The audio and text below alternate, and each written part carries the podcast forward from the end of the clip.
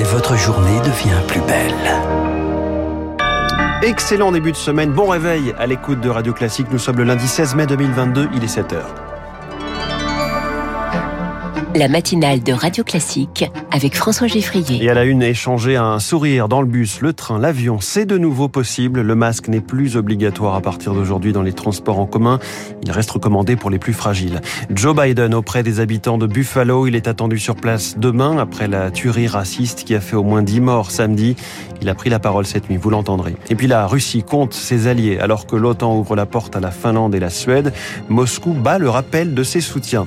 Après ce journal, 7h10, vivement la loi d'exception qui va libérer les contraintes et permettre d'accélérer notamment sur la transition énergétique. Ce sera l'édito de François Vidal. 7h15, un parfum de, des années 90 flotte sur la bourse avec la croissance des titres de grandes et vieilles sociétés et l'effondrement des cryptos. Je reçois François Monnier, patron d'Investir et de boursier.com. 7h25, que c'est du casting du nouveau gouvernement? Ce sera l'info politique de David Doucan. Radio classique. Lucille Bréau bat les masques dans les transports en commun. Oui, c'est le dernier verrou sanitaire qui saute. Dès ce matin, plus besoin de vous couvrir le nez et la bouche dans le métro, le bus, le train, l'avion. Avec 32 000 cas par jour en moyenne et des hospitalisations sous la barre des 20 000, les autorités estiment que les signaux sont au vert. Mais pour certaines personnes immunodéprimées, plus fragiles, c'est encore trop tôt. Yvan Caillé préside l'association Rénalou qui regroupe des patients greffés du rein. C'est un peu trop tôt parce que le virus circule euh, quand même encore beaucoup quand le ministre de la Santé euh, annonce la fin d'obligation du port du masque, il dit mais il va rester recommandé pour les personnes fragiles. Nous, on aurait bien aimé qu'il dise qu'il va rester recommandé pour tout le monde, pour protéger collectivement les personnes fragiles. Donc pour ces personnes-là, l'épidémie n'est pas finie, malheureusement. Évidemment, il y a des risques qui sont d'autant plus importants que euh, les transports sont mal aérés, il y a un nombre important de personnes présentes, et puis il y a aussi euh, un risque qui est lié à la durée des transports, c'est-à-dire que passer 6 heures dans un train, ça peut aussi représenter un vrai risque. Donc c'est une décision qui est lourde de conséquences. À noter que le masque reste obligatoire dans les établissements de santé. La santé qui reste une des préoccupations majeures des Français. L'Institut Montaigne dresse d'ailleurs un état des lieux préoccupant de l'accès aux soins dans notre pays avec des disparités de plus en plus importantes entre départements. Pour l'économiste de la santé Frédéric Bizarre, c'est tout le tissu socio-économique qui entre en jeu.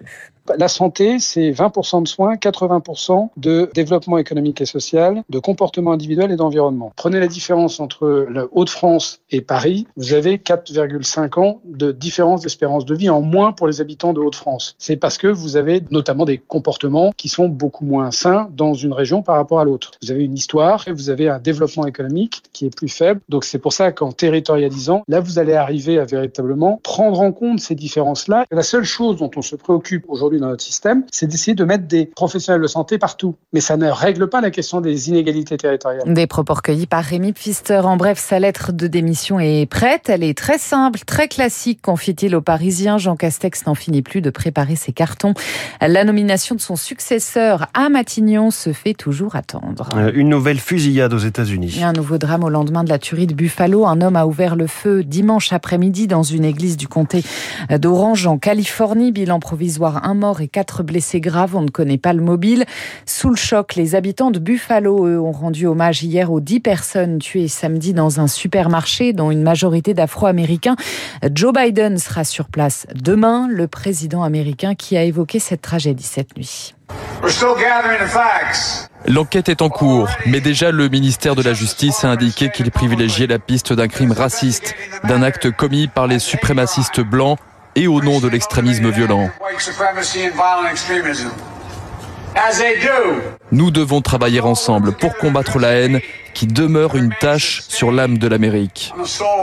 Mm, Joe Biden qui s'exprimait donc lors d'une cérémonie en mémoire des policiers morts dans l'exercice de leurs fonctions. Le tueur est un suprémaciste blanc âgé de 18 ans seulement, Peyton Gentron. La Russie s'affiche avec ses alliés sur fond de guerre en Ukraine. Les pays membres de l'OTSC, l'organisation du traité de sécurité collective, se réunissent à Moscou. Aujourd'hui, une sorte de mini-OTAN russe alors que la Finlande et la Suède sont aux portes de l'Alliance Atlantique. Vladimir Poutine sonne donc le rappel de ses partenaires, Biélorussie, Kazakhstan, Kirghizistan par exemple, des alliés qu'ils soutiennent parfois du bout des lèvres seulement, selon Milan Tcherny, politologue spécialiste de la Russie. Certains États membres de l'OTSC regardent ce se passe en Ukraine et se disent évidemment que euh, pourraient être les prochains sur la liste. Donc euh, les États membres de l'OTSC ont toujours été assez perplexes et suspicieux vis-à-vis des actions militaires russes et même les alliés les plus proches de la Russie comme la Biélorussie, les membres de l'OTSC soutiennent dans une certaine mesure la Russie, mais tentent également de prendre leur distance. Je pense que tout au plus, on va voir euh, seulement une déclaration euh, symbolique de soutien euh, à la Russie et en opposition à l'expansion de l'OTAN. Un propos recueilli par Eric Kioch sur le front. Les forces russes continuent de bombarder l'est de l'Ukraine sans gagner terrain pour l'instant. Le Liban attend le résultat de ces législatives. Moins d'un électeur sur deux s'est rendu aux urnes. Pour beaucoup, c'était l'occasion d'exprimer leur frustration face à l'élite, au pouvoir tenu responsable de la crise économique qui secoue le pays depuis 2019. Près de 80% de la population vit désormais sous le seuil de pauvreté là-bas.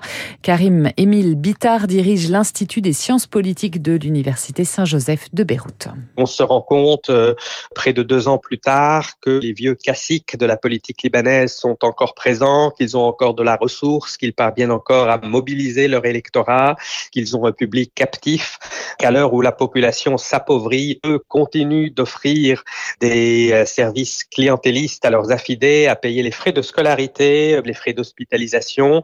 Et il y a donc euh, de véritables inégalités dans ces élections. On a le sentiment que les dés sont pipés et c'est pour ça que la jeunesse libanaise va participer à ce scrutin, mais reste quand même quelque peu désabusée et n'y croit pas trop. Non, bref, le Mali s'isole encore un peu plus sur la scène internationale. Bamako a annoncé cette nuit son retrait du G5 Sahel et de sa force militaire anti-djihadiste. Plusieurs pays membres refusent en effet de laisser le Mali présider l'organisation et puis vous avez peut-être mis votre réveil cette nuit vers 5 heures pour l'apercevoir. La lune s'est teintée de rouge entre 5h30 et 7h. Une éclipse totale un peu voilée par les nuages. La prochaine aura lieu en 2029. Ah, bah, ça nous laisse un petit peu de temps pour nous préparer et acheter un télescope. Merci Lucie Bréau. Prochain journal à 7h30 avec Marc Tédé. Dans un instant, l'édito de François Vidal qui nous rappellera qu'il faut 4 ans en Allemagne pour mener à bien un projet d'éolienne contre 8 ans en France. Puis cette question, pourquoi la bourse malmène les cryptos et soigne au contraire des valeurs plus traditionnelles, Orange, Carrefour, Total ou même Sanofi.